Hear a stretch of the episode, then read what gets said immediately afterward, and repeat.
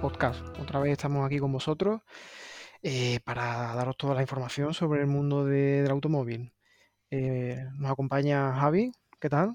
Hola, buenas tardes, Contre. Aquí estamos. Javi, te veo con energía. Sí, sí, a tope, Contre a tope. Eh, ¿estás emocionado? Sí, emocionado por estar aquí grabando otro podcast más con vosotros y con los oyentes y con el tanque lleno. Cuando reposta y todo eso. Eso es. Venga, está Dani también, no sé si, si viene de un rally. ¿Qué pasa, hombre? Yo sí, vengo de, un- de un rally. De un rally y tras una semana movidita en redes sociales, atendiendo el correo, otra vez que hemos vuelto a recibir decenas de correos, pero bueno, eh, pedimos disculpas por no poder gestionar tantos correos. Vamos seleccionando los que creemos más relevantes, pero bueno, eh, acumulad ganas, acumulad ganas de que vuestras preguntas sean contestadas porque todas llegarán. Y no se me podía mm, mm, olvidar presentar a Rafa, que es un poco el dueño de todo esto. ¿Qué tal, Rafa? Hola, hola, hola, buenas tardes, hola. Bueno, chicos, em, me consta que viene la semana cargadita de noticias, así que por favor, por favor, venga, decidme. No, no me agobiéis con tantas noticias. ¿Iba a empezar el Rally Curva, la noticia del Rally Curva o qué? Venga, venga, vamos a empezar por el rally curva. Venga, vamos a comentarlo. Eh, Tanak se hostió, Neville se hostió y el otro Hyundai tuvo una puta calada. Mm, Y los Ford. Los Ford se hostearon todos los Ford todos los días, viernes, sábado y domingo. todos los días. O sea que, digamos, en dureza ha ganado Ford y en Toyota ha ganado Oyer. En ventaja para el Mundial, ayer sí. Bueno, a ver, ha ganado Evans, pero al final el, el gran beneficiado ha sido Oyer, como siempre. Pues sí, supo esperar su momento y que el resto de pilotos fuesen cayendo como fruta madura. Y bueno, el especialista, Bueno, los andorranos han- estado bien. Un segundo puesto por culpa de, de una puta calada y por lo demás, nada. Muchas anécdotas que nos ha dejado el Rally Curva. Hemos estado a punto de, de presenciar un, mestija- un mestizaje entre mm, portugués y Estonia, pero bueno, por lo demás muy bien. Menudos bichos saldrían de ahí, ¿eh? La raza Serían definitiva, crías estoniolusas. Buah, invencibles, ¿eh? La raza del futuro. sin necesidad de vacuna de COVID ni nada, resistente a todo. sería una mezcla entre, entre Superboc y vodka, uniendo la invulnerabilidad de los del este y, y lo cunero de lo portugués, Como ¿no? un mulo, ¿no? Como que, que te da un, s- un superpoder, ¿no? Te da casi una inmortalidad, pero bueno, algo te tendrá que quitar, ¿no? Bueno, ¿y qué saldrían más? ¿Hacia Europa del Este o más tirando a, a gitano? Bueno, de, de las dos capas, ¿no? De las dos capas. Muy bien. En cualquier caso, buen rally curva hemos tenido este fin de semana. muy bien, chicos. Eh, ¿alguna otra noticia que tengáis? Sí, bueno, yo quería comentar que al parecer Lamborghini está trabajando en un nuevo modelo completamente eléctrico y que seguiría las líneas del concept que han llamado, que llamaron en su momento estoque. Es decir, sería una especie de berlina deportiva. eh, se nos viene, imagino que todo el mundo a la cabeza el Panamera. Pues algo de ese tipo, eh, quizás un 2 más 2 plazas y eléctrico. Así que bueno, eh, estaremos atentos a ver, a ver cómo va. Estamos hablando de un competidor para el Taycan, claro. Sí, precio o presta- o prestaciones sabemos. Eh, yo, yo no tengo, no, no, no, no tengo más datos. Lo- solo lo que, lo que he escuchado es que, que, bueno, que al parecer no iba a ser un deportivo eh, puro a- eléctrico, por ejemplo, el Taycan, sino que iba a ser quizás más una berlina larga, un 2 más 2 plazas, algo como el Panamera.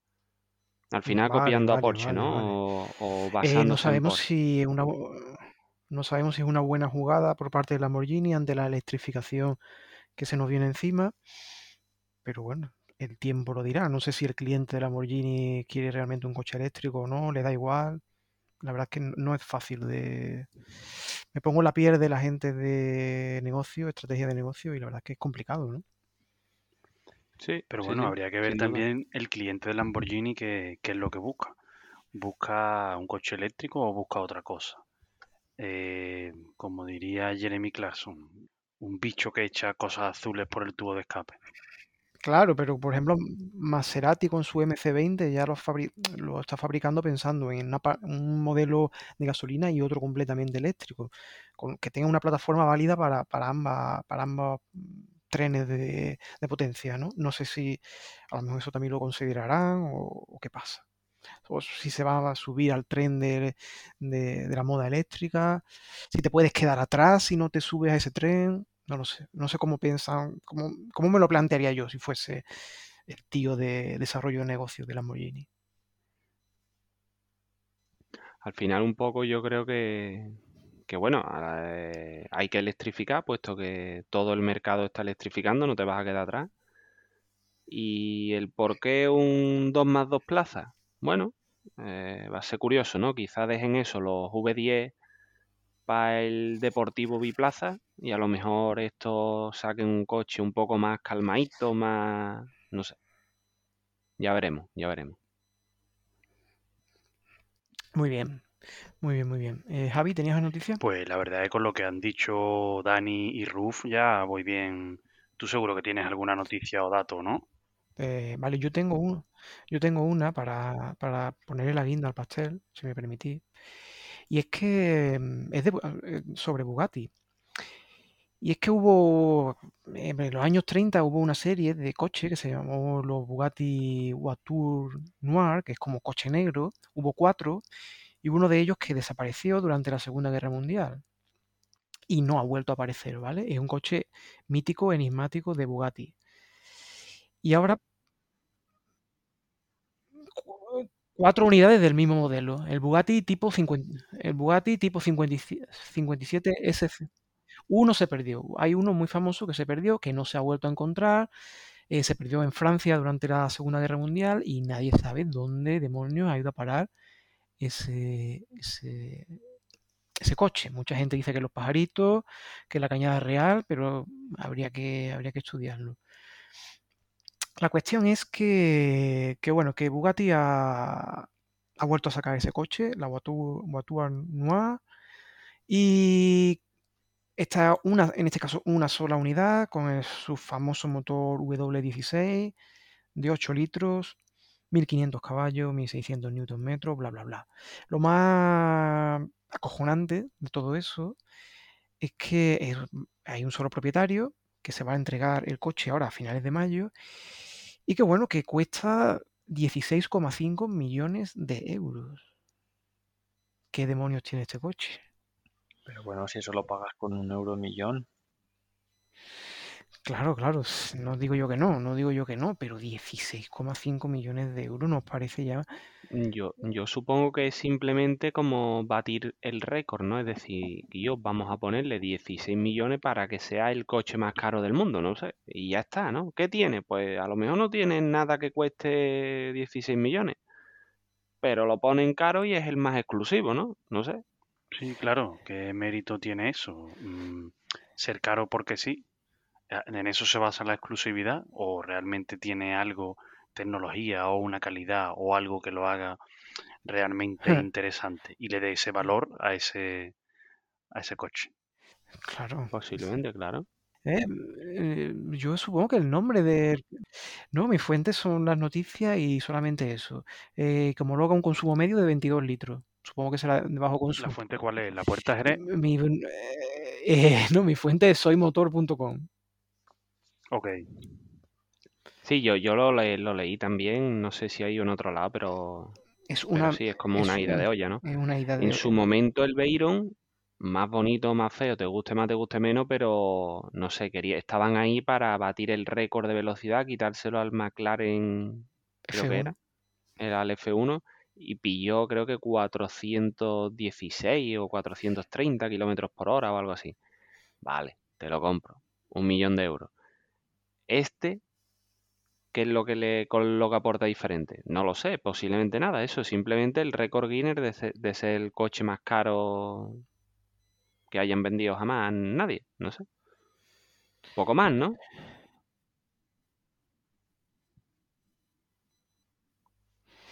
Esperemos que al menos te incluya un parasol. Pues esa, e- esa era mi noticia, que se va a presentar, ha estado ya mm, circulando, se ha visto por Nürburgring, se ha visto por varias ciudades, y bueno, supongo que su dueño pues estará haciéndose la boca agua por, por lo que le tiene que venir. Eh, esperemos que ya lo haya hablado con la financiera y ya lo tenga todo arreglado. ¿El Nürburgring también es exclusi- exclusivo? En Nürburgring precisamente lo exclusivo no es ser caro. Ya, ya, pero bueno, que han ido a probarlo allí, el coche. ¿Y han comentado algo? ¿Han publicado el tiempo que han conseguido la vuelta rápida? Mm, No lo pone, no lo pone. Y estos coches no se suelen desvelar a los tiempos, normalmente. Si están dentro de tanto secretismo, a lo mejor lo revelarán. Supongo que es. Macho, es que al final solo nos, solo nos dicen el, el- el tiempo del Megan Trophy, de- del Civic y, y poco más. Claro, a lo mejor no hace ni siquiera tan buen tiempo. Claro. Y, y si el coche vale 16 millones de euros, es normal que no quieran ir muy fuerte con él, por si rompen algo. Habría, habría que, habría que plantearlo eso, ¿eh? Habría que plantear. Vo- ¿Vosotros por igualdad de pre, por igualdad de precio os quedaríais con este o con un McLaren F1? F1? Que cuesta lo mismo, ¿eh? Cuesta lo mismo. Tú te compras un McLaren F1 GTR y un, o un Bugatti de estos. 16 millones cuesta un McLaren F1. Sí, sí, sí, sí, sí. Una buena, sí, sí, una unidad. Bueno, yo puedo hacer otra comparativa. Ya estaba tardando en salir Gordon Murray. Un Chiron vale como 16 Veyron y un Chiron vale como 1000 Seat Ibiza. Posiblemente, ¿Cuál preferís? no sé, 1000 Seat Ibiza, ¿eh? Que el, el F1 se ve viejote ya, ¿no? Por favor, Javi, por favor, Rafa. No sé, es como, como Richard Gere, ¿no? Que yo qué sé, un tío muy guapo. eh, Este es el de What Else, ¿no? El, no, el Richard Gere es otro, ¿no? Clooney. Pero, pero yo qué sé, pero en verdad, o eso, George Clooney, pero en verdad es, es viejo, en verdad, nota ya, ¿sabes? Y dices tú, yo sí, que todavía mantiene su, su sex appeal, ¿no? Como el F1, el McLaren, pero es, es viejo, es viejo. Un coche viejo. Bueno, bueno. Pues ahí Buena lo dejamos. reflexión, Rafa, buena reflexión. Ahí lo dejamos. Se presenta, su dueño lo va a recibir dentro de nada y que, bueno, le deseamos que lo disfrute y que nos, y que nos escriba también al podcast y que nos hable, nos hable un poco de, de sus sensaciones y tal.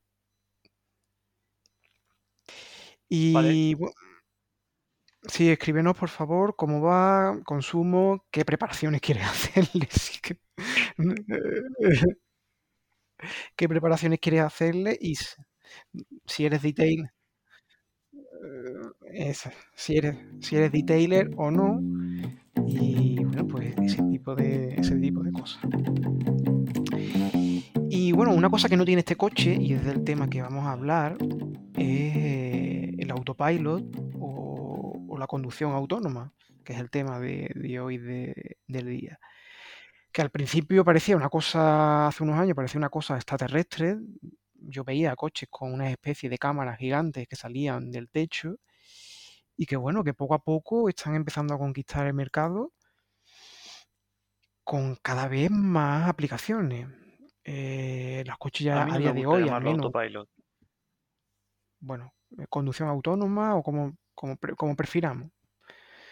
Mm, sí es cierto que hoy en día te montas en cualquier coche nuevo y ya pues te hace cosas como que te cambia automáticamente, te mete automáticamente en el carril, se, se frena con el coche de delante o te mantiene a la distancia con el coche de delante. Pero eso no es nada para lo que Tesla, por ejemplo, tiene implementado en su, en su, en sus modelos. Claro, lo que realmente eh, está haciendo la- las marcas ahora mismo con la conducción autónoma es no precisar de, de personas humanas en su interior. Al final todos estos avances que has comentado de mm, avisos de cambio de carril o directamente que te mantienen en tu carril, sensores, radares de, de proximidad, al final requiere una persona que lo active o lo desactive, ¿no? Entonces el autopilot, como bien lo ha denominado Tesla, que por eso no me gusta llamarlo autopilot, es como llamar al pan de molde pan bimbo. Bueno, es pan de molde. Entonces, Sí, se los coches autónomos en confunde definitiva, sí el nombre que con... Ese autopilot es el concepto ¿no? comercial de, de Tesla, ¿no? Que, que ha desarrollado su hardware, su- sus famosos chips de silicio, las redes neuronales, sus algoritmos, etcétera. Pero bueno, al final no es más que, desarrollar un sistema de conducción autónoma.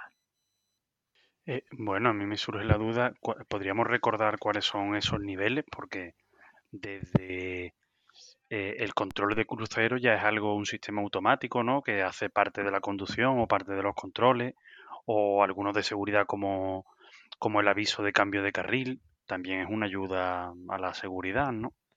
Eh, ¿cómo se englobarían estos tipos? Porque ciertas cosas ya, ya las tenemos hoy en día en, muchos en muchos vehículos. ¿Cuáles serían esos, esos niveles? Dani, ¿tú no los puedes recordar? Claro, sí, eh, estamos hablando de que Tesla ya prácticamente cuando ha entrado, ha entrado en el nivel 4 o 5, ¿vale? Por repasar los niveles, un poco el nivel 0 es eh, un coche de un coche convencional, sin ayudas electrónicas, como nos gustan a prácticamente la, los cuatro integrantes de este, de este podcast, ¿vale? Como, como el Bugatti. Sí, exacto. Pagar 16 millones de euros por un nivel 0, pero bueno, nivel 1. Luego eh, se, van, o sea, se van introduciendo ayudas paulativas, ¿vale? Nivel 1, por ejemplo, frenada de emergencia, eh, alertas al cambio de carril. Vale, estos eh, actúan sobre los controles, pero por ejemplo, ¿dónde quedaría el limitador de velocidad Eso es muy o básico, control de ¿no? crucero? Eso, eso, Yo creo es- que eso es, yo- yo creo que eso es cero, ¿eh? Porque Eso eso, es al final lo, lo pilota una persona, ¿vale? El control de crucero Eh, no... tiene información del entorno, solo funciona con. Sí, con sí, los sí, datos sí. que tiene programado y la, la entrada que tú le has dado. Exacto. Y tú al final lo tienes que accionar o lo tienes que programar, pero una persona lo tiene que hacer. El nivel 1, por ejemplo, ya es una frenada de emergencia, ¿no? Que tú vas con tu coche, pum, pum, pum, y aunque vayas acelerando, se te cruza un oso y el coche frena, ¿vale? De forma autónoma. El nivel 2 ya sería que tienen cámaras de visión, ¿no? Y, además ven las líneas, son capaces de detectar las líneas blancas y calculan distancias mm, con más o menos precisión. Es decir, ya incorporan un radar. ¿Vale? Aún así, el conductor tiene que seguir llevando la máquina. ¿Vale? Luego, eh, nivel 3, ya puede adelantar solo. ¿Vale? Y, además, algunas marcas pues ya empiezan a, introducir eh, movimientos de volante autónomos. No estamos hablando de, mm, de medir la plaza de aparcamiento y el coche gira, no, no, estamos hablando sobre todo en trayectos urbanos, hasta 50 kilómetros por hora, pues el coche va solo. Luego, el nivel 4 ya es el conductor puede ir en el coche, eh, abre el coche, lo cierra, etcétera, se sube como un pasajero, como si fueras en un taxi, pero sin conductor, ¿vale? Y el 5, el coche ya va solo, ¿vale? Tú lo programas, le pones a esta hora me vas a buscar al supermercado y el coche va, ¿vale? Entonces, O al bar. o al bar, efe- efectivamente, al bar con B. Pero es que es capaz de, es capaz de cambiar de carril, de coger salidas y de llevarte de A a B literalmente. Lo que no es capaz de buscarte en el bar si has perdido el móvil, la llave y Claro. probablemente la dignidad. Sí, si tienes, si no has cerrado la aplicación, si, no- si te has quedado sin batería en el móvil, has jodido. Estás jodido. Vale, y, y una pregunta, para los conductores de BMW que son aficionados a ponerse detrás tuya a un metro cuando vas por el carril de la izquierda y hacerte largas para que te quites, ¿también tiene algún tipo de función para conductor de BMW que automática- automáticamente hace largas al tío que va delante suya? Hombre, yo supongo que el autopilot no dejará el coche estorbando en el carril izquierdo. Volverá. No, o sea, molestar al que va delante tuya hasta que se quite, o sea, em- empezar a, a dar la brasa hasta que se quite el que va delante tuya por el carril izquierdo. También podría, Sí, eh, algo tendrán implementado también, imagino, ¿no? es decir, el típico conductor, ¿no os ha pasado? El típico conductor de... Yo normalmente lo identifico con BMW, que es que te cambias al carril de la izquierda para adelantar un camión y ya está dándote largas para que te quites, que tú dices, joder, mm, voy a tardar mm, 10 segundos en adelantar este camión. ¿Cómo puedes tener Vamos vamos prisa? a ver, si viene... Pero 10 segundos te refieres cuando vas con tu camión y adelantas a otro camión. No, no, cuando vas con tu coche normal y corriente y ves a- y, No entiendo. y ve- te cambias al carril de... No entiendo, no entiendo. Pero eso ya no debería. Eso Bueno, yo creo que a ya no se produce hoy en día, porque vamos a ver, Bueno, viene el dueño de me- un, viene el dueño de un M3, un coche, claro, un coche bajito, y ahora que casi todo el mundo va en un sub, el del M3 se puede adaptar a dar largas, que como el sub va mucho más arriba, nunca le molesta, y por eso es por lo que los de los sub siguen adelantando y no se enteran de nada. Yo estoy a favor del conductor de BMW. Pero vamos a ver, más o, más o menos, si vas a adelantar un camión que vas a 90 y tú digamos que vas a 110, entre que empiezas la maniobra y pones por primera vez el intermitente para cambiarte hasta que terminas en el Nah, ya, nuevo ya en se te acabó la línea discontinua, Contre. Eh, yo es que de verdad, los conductores de BMW, yo lo siento por ellos, pero tío, son unos pejigueros. Son unos, peji- son unos pejigueras, tío. eh, son muy pesados. Tienen mucha lo que hay prisa. que- que- pero que lo que hay que es apretarle el acelerador hasta abajo. No acaricia el acelerador. Yo creo que lo que te ha, yo creo que lo que te ha pasado es algún conductor de BMW que quería comprobar eh, las características de su coche con tu con tu Nismo y, y- y no pudo no pudo celebrarse ese duelo, desgraciadamente. Puede ser, y se, y se enfadó. ¿Te han ajusticiado? Eh, me ha pasado con varios, me, me ha pasado con varios y con Audi también me ha pasado, tío. Con Audi también me ha pasado. Contra el talijapo. El autopilot, chavales. Venga, Eh, es interesante, no es interesante. eh, vale, una vez explicados los niveles, es importante decir que en el nivel 5 ahora mismo se están moviendo, mm, los contamos con los dedos de una mano, ¿vale? Tesla, ¿no? Uber, Eh, ¿Circulan ya en Europa? No, están en pruebas. Uber, eh, Tesla, Apple que está desarrollando alguna cosilla por ahí eh, y alguna empresa más. Por citar una española, Alsa, ¿vale? Ha hecho un microbús pequeñito que, bueno, que está dando vueltas por ahí en el campus de alguna universidad, pero todavía no es, eh, por cuestiones legislativas, no es legal, ¿vale? No pueden salir a hacer pruebas ahí a la carretera como si nada. De momento son en pistas cerradas y estamos hablando del nivel 5, no un nivel totalmente autónomo. Vale, vale.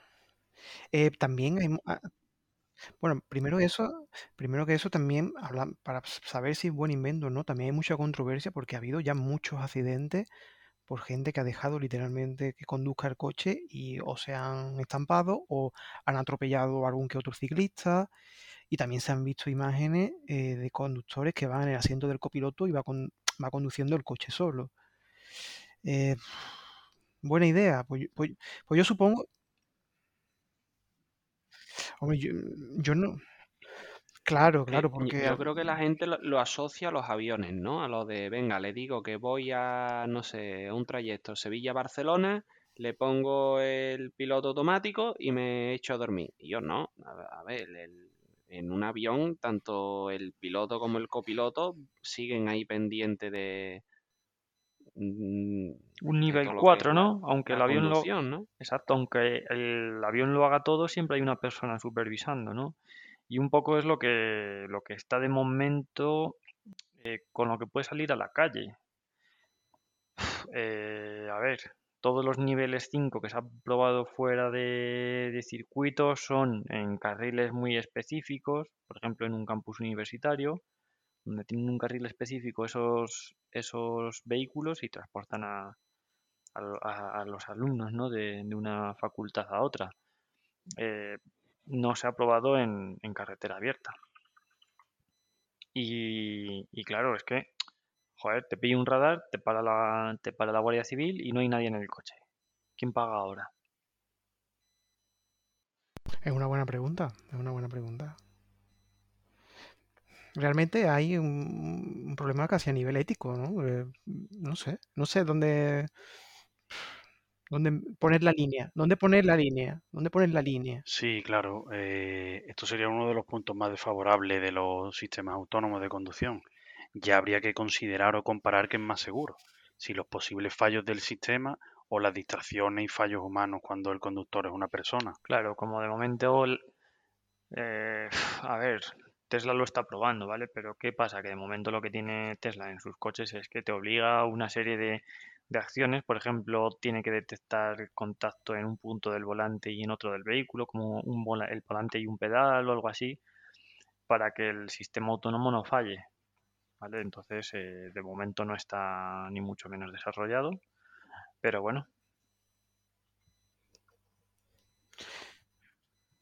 Mira, yo el otro día escuché una entrevista a Elon Musk sobre el tema del autopilot y tal, y él dijo literalmente que esto de la conducción autónoma será un cambio tan radical que será equiparable a cuando dejamos de montar a caballo y nos montamos por primera vez en coche para conducir. No sé si será cierto o no. Mm, yo espero que venga para facilitarnos la vida en, muchos casos, ¿no? Es un gran fabricante de humo, también es cierto. Yo creo que ni una cosa ni otra. No hay que venderlo con... Bueno, en casi todo. Este hombre, básicamente, eh, tanto con Tesla como SpaceX, como Starlink, yo creo que se dedica un poco a eso, ¿no? Ahora también ha comprado no sé cuántos bitcoins. Mm, bueno, mm. aparte, mm, cogiendo su, con alfileres sus declaraciones, no creo que sea tan radical como él dice, pero sí es cierto que creo que puede traer algún tipo de, facilitarnos la vida en el día a día, ¿no? Eh, en los trayectos eh, rutinarios y cotidianos, ¿no? Creo que puede, puede ayudarnos mucho, pero de ahí de ahí a que sea esa especie de revolución industrial, pues creo que no. Y mucho más para los petrolheads como nosotros, que yo creo que pues que nos vamos a aburrir soberanamente con estos sistemas. Pues yo estoy totalmente en contra. A mí no me mola nada. No me mola nada, pero vamos, porque... Nada, nada, nada. Y cuando empiece a haber atropellos de peatones a diestro y siniestro, ¿qué? y de colectivos como conductores profesionales, ¿quién se acuerda? Cierto es, cierto es. Yo, es que incluso sí que implementaría, no sé hasta qué nivel, pero sí que implementaría eh, ayudas o ventajas o ayudas al fin y al cabo a conductores profesionales tipo camionero, tipo el chofer del autobús hablando que y este tipo de cosas en España 183.000 conductores desaparecerían. Lo, que dicen los informes, Estoy dando, no, no, pero estoy dando un contradato. Y además en Europa, antes de en 2023, 4,4 millones de empleos menos. Y en 2030, cuando, pretenden todas las marcas estar en nivel 5, ¿vale? O nivel 4 más 1, son 6,4 millones de profesionales de transporte por carretera menos. Es que yo, lo que haría eh, es un poco unos sistemas de autopilot o de, mm, pero a nivel ayuda. Por ejemplo, en el episodio anterior hablábamos, ¿no? Que para mejorar la aerodinámica eh, se estaban estudiando algo así, es decir, especie de trenes de muchos camiones seguidos, ¿no? Muy cerca uno de otro, entonces el primero se come todo el aire, pero todos los demás no. Claro, para eso era necesario unas ayudas en el que si el, el primero frena, pues el camión número 7 eh, frena automáticamente porque el conductor no ve que ha frenado, ¿no? Entonces, a nivel ayuda, sí. Yo no digo eh, el concepto de te montas en una cápsula y te lleva a donde la cápsula cree conveniente o tú le dices por el camino que ella cree conveniente porque ella piensa, ¿no? Y es inteligencia artificial. Yo creo que son ayudas a la conducción pero no una sustitución del piloto. Es decir, e insisto con el ejemplo de la aviación. Yo, un piloto de avión está en la cabina. Y si no está en la cabina porque va al lavabo o va, yo qué sé, a lo que sea, está su copiloto allí. Es decir, siempre hay, hay, hay alguien a los mandos, como quien dice, ¿no? Que no está sosteniendo las ocho horas de vuelo el, yo qué sé, el joystick o la palanca del acelerador, vale, no la sostiene, para eso está el, autopiloto. Pero está allí y está supervisando todo lo que está haciendo el ordenador, ¿no? Entonces, en ese sentido, y como ayuda, sí que lo implementaría yo. Eh, mira, estoy leyendo una noticia del Confidencial muy reciente, del 20 de mayo, y dice literalmente, el fin de los conductores está a la vuelta de la esquina. Y dice que en Estados Unidos, eh, se ha demostrado ya que los camiones autónomos muestran un ahorro de un 46% de tiempo sobre los camioneros humanos y que se reducen los viajes de 24 horas a solo 14. Claro. puede suprimir los tiempos de descanso. Mm, exactamente. Bueno, no nos olvidemos que al final es una tecnología muy nueva, ¿no? Que es más segura porque se, se reduce la siniestralidad, ¿no? Se, se reduce la influencia del factor humano, se reduce la siniestralidad. Esto la gente lo dice hasta que, bueno, un autobús autónomo se, se tire por un precipicio, ¿no? Pero bueno, eh, factores que tienen que corregir, ¿vale? Pues hasta Tesla está diciendo que tiene problemas con la latencia del, o sea, con la, con la sensibilidad de los sensores, que es diferente a la latencia con la que pueden actuar, digamos, los actuadores, valga la redundancia, por ejemplo, del volante. Esa corrección y ese determinismo no son capaces de ajustarlo bien como para que de momento sea un mero, un mero prototipo. A mí me parece muy pronto que en 2023 ya estemos ya se esté planteando que bueno, que todos los repartidores, todos los repartidores bastante han tenido ellos con cambiarle la furgoneta diésel, con una furgoneta tiene que ser diésel, por una eléctrica, con que ahora además le van a poner el coche autónomo, que van a ir detrás, en la caja, con los paquetes. Está claro que, se abre, se abre una vía problemática y, y bueno, a ver, a ver qué pasa, a ver qué pasa. Y luego, claro, el, encarecimiento, ¿no? O sea, estamos hablando que esto va a tener que tener un software súper desarrollado, ¿vale? unos, unos procesadores, una PDU capaces de, mm, de, digerir todos estos datos que van a recibir por 50.000 sensores eh, brutales, ¿no? ¿Cuánto va a encarecer esto el precio de los vehículos? Dice, no, es que tienes un vehículo autopilot que te va a buscar al bar que, y que te va al supermercado. Y dice, joder, pues si me sale mucho más caro que si pidiese un taxi, ¿no? O que si fuese yo con el coche. Y sobre todo un punto importante es cuánto van a variar los seguros de los coches, porque ya pagaremos mucho menos, supongo. Eso es lo de menos, mete, recibirán una inyección y ya está. Muy bien, chicos. Eh, conclusiones finales.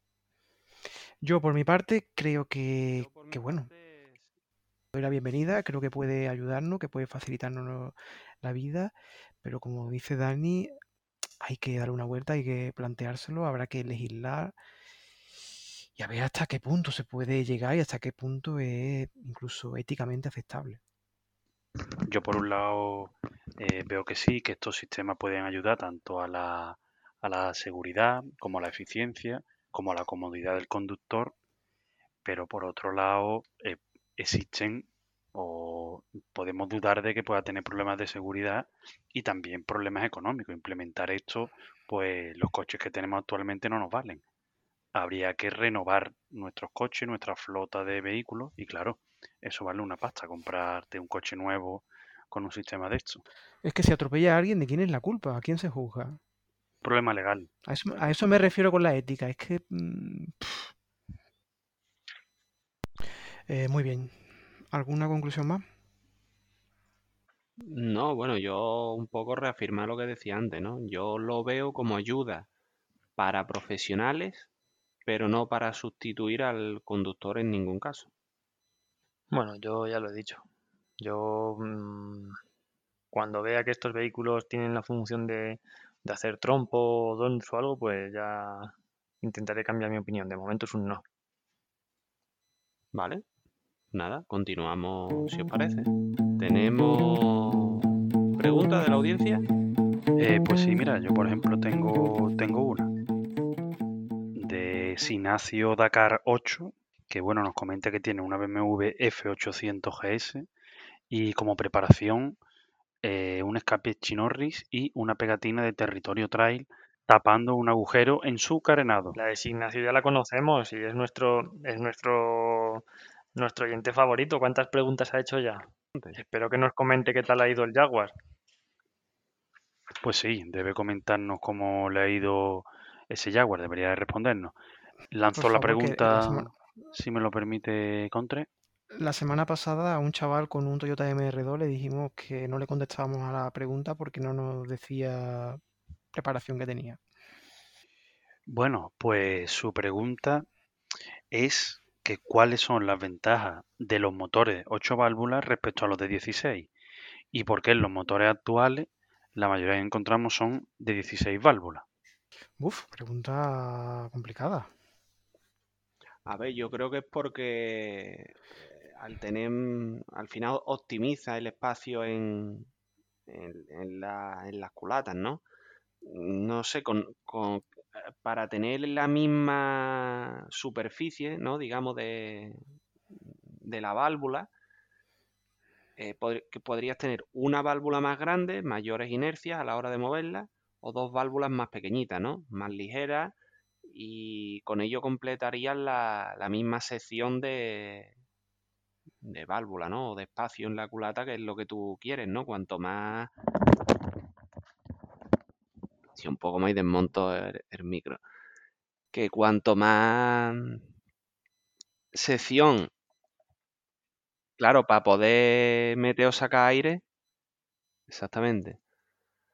Así que yo creo que va, que va por ahí los tiros, ¿no? El utilizar dos válvulas en vez de, en vez de una. Sí, al final optimizas el llenado y vaciado, ¿no? De la cámara de combustión.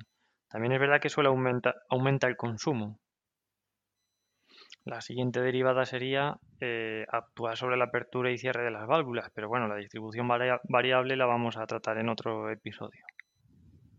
Bueno chicos, yo tengo, tengo otra, otra pregunta. Dale caña. Nos escribe Javito R. Eh, Javito R tiene un, Nissan GTR del 2009, de los primeros, pero que le ha, le ha subido la cilindrada de, 3,8 a 4,6. ¿Y cómo ha hecho eso? Eh, eh, ha actualizado la parte inferior del motor con una versión del cigüeñal mejorada. Eh, sí, eh, Audi mm, eh, ha cambiado pistones y, a, biela a forjada. Y un cárter sobredimensionado, con faja inferior billet. No sé lo que será eso. Y aparte de eso, le ha puesto dos turbos EFR 7663, un sistema de 12 inyectores con triple bomba, con gestión electrónica para uso flex fuel y una caja de cambios con piñonería Dodson y Promax. ¿Y cómo se llama el niño? 1200 eh, caballos dice que tiene, que da. Y con esta presentación que nos hace del coche, el interés de Javito R es preguntarnos a qué mm, Petrolhead seguimos en las redes sociales. Eh, si nos puede definir qué narices es un Petrolhead. Yo creo que es un amante de los coches. O sea, un influencer un, influencer de los coches, ¿a, quién seguimos? En las redes sociales. A ver, yo lo primero que tengo que decirle a Javito R es que lo siento mucho en primer lugar, o sea, respeto 100%, pero bueno, no, entiendo, no entiendo a qué viene esto, de verdad, no me parece una salvajada. Eh, dicho, me parece que el coche hubiese estado perfecto tal como venía de serie, pero bueno, cada uno hace. Yo espero que, le haya puesto una, un felpudito de estos de pelitos en el salpicadero, tío, para darle ahí un toquecito. Que menos, ¿no? Después de 1200 caballos. Sí, sí, sí, sí. Dicho lo cual, dicho lo cual, eh, yo sigo por, eh, sigo a unos cuantos. Tenemos primero uno español muy bueno que todos conocemos, que, que es Power Art, por ejemplo, yo lo recomiendo, tiene vídeos buenos, un poco largos a veces, se hacen... No, hombre, que, que, nos copia las secciones, ¿no? Eh, yo no me voy a pronunciar sobre, sobre eso. Eh, no voy a digo, digo. me gusta mucho también eh, Carfection, tiene muy, buena, tiene muy buenos vídeos. Después también está CarWow, que tiene también muy buenos vídeos donde puede, puede ver muchas cosas, pero Carfection me gusta mucho porque eh, sin ser, digamos, muy técnico, te, pone unos vídeos muy, muy, muy buenos. Y diría que... Y yo personalmente sigo un par de ellos de detailers bueno y poco más. Tampoco... La vida no me da... A mí me gusta... Me gusta, coincido contigo, Carwow. Ese Dani Cuadrado no lo hace nada mal. En Carwow está también el Juan Francisco Galero, creo que se llama, ¿no? Sí, sí, sí. Sí, que, sí es que yo, yo a este le, veo a veces. Hace vídeos también muy, muy interesantes. Seguidor del podcast. Y, Y bueno, a este del Power Art también lo veo a veces, pero no suelo seguir mucho el tema, ¿sabes? Un poco más yo y mis inquietudes que, que seguir a, la gente. Tampoco tengo mucho tiempo para eso. Prefiero dedicar mi tiempo libre a gandulear. Yo, por ejemplo, sigo a Chris Harris, Ah, muy bueno también. sí, que, mm, bueno, le gustan bastante los coches en general, también suele eh, mostrar coches antiguos, eh, yo creo que es un buen quemado este, este hombre, y bueno, él se dedica a parte de prensa y tiene también tratos con las marcas, pero bueno, aparte de eso no le importa decir las verdades si un coche no le gusta y tal, y en general le da bastante fera a los coches. Le gusta nifar ruedas. Le pesa un poco, le pesa un poco el pie, ¿no? También a veces. El pie y la bolsa escrotal. Y en cuanto a la preparación de Javito, eh, poco podemos decir, ¿verdad? Poco, poco. Hay poco comentario ahí. Poco podemos decir, sí. Que eso ya es mucha leña. Mucha tela, mucha tralla, mucha tralla. Lo ideal para ir a trabajar, ¿no? A diario. Habría que preguntarle a Javito si ha tenido alguna vez un problema con la Guardia Civil, porque vamos. Guardia no sé. Civil e ITV. Exactamente. Pues nada, chicos. Creo que por hoy hemos terminado. Un episodio más. Un episodio menos. Ya seguimos hablando en otro episodio. Pues bueno, cuidad vuestras máquinas y cuidad vuestros cuerpecitos. Muy bien, chicos. Me hago un placer a todos. Saludo a Javito R. eh, conduce con cuidado, por favor. Un saludo. Venga, saludos a todos. Adiós, adiós. Un saludo. Hasta luego, chao.